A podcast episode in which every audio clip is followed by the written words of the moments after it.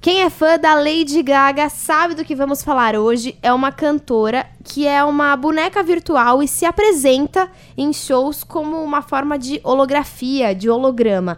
Ela, a Hatsune Miku, foi a apresentação de abertura dos shows da Lady Gaga em 2014. O Gil vai trazer novidades sobre essa cantora japonesa.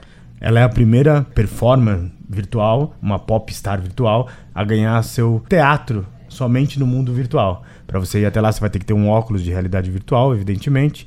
Mas, além disso, ela está fazendo shows na vida real. E os shows são impressionantes da animação é, das pessoas ali vendo aquela performance ao vivo. Mas, mais do que isso, ela já hoje no Japão é uma popstar assim do tamanho de Lady Gaga, Beyoncé, Anitta. Se você for numa rede de cafés muito famosa no Japão, Letícia, você pode baixar um, um aplicativo com ela e ela fica conversando com você enquanto você toma café.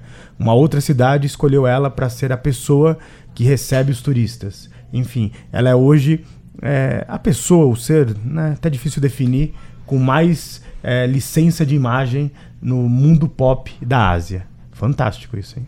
Olha, as imagens. Eu sei que a gente falando aqui às vezes parece muito real, mas se você entrar na nossa página Revolução Band News, no site da Band News FM, você vai conferir imagens de centenas de jovens japoneses curtindo o show da Hatsune Miku.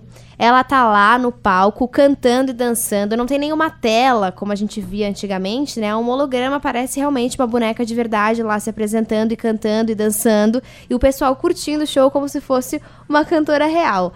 Se você quiser conferir todas essas imagens, quiser saber mais sobre essa boneca, essa cantora virtual, entra na nossa página, porque vale a pena. Nossa página é Revolução Band News e nosso site bandnewsfm.com.br.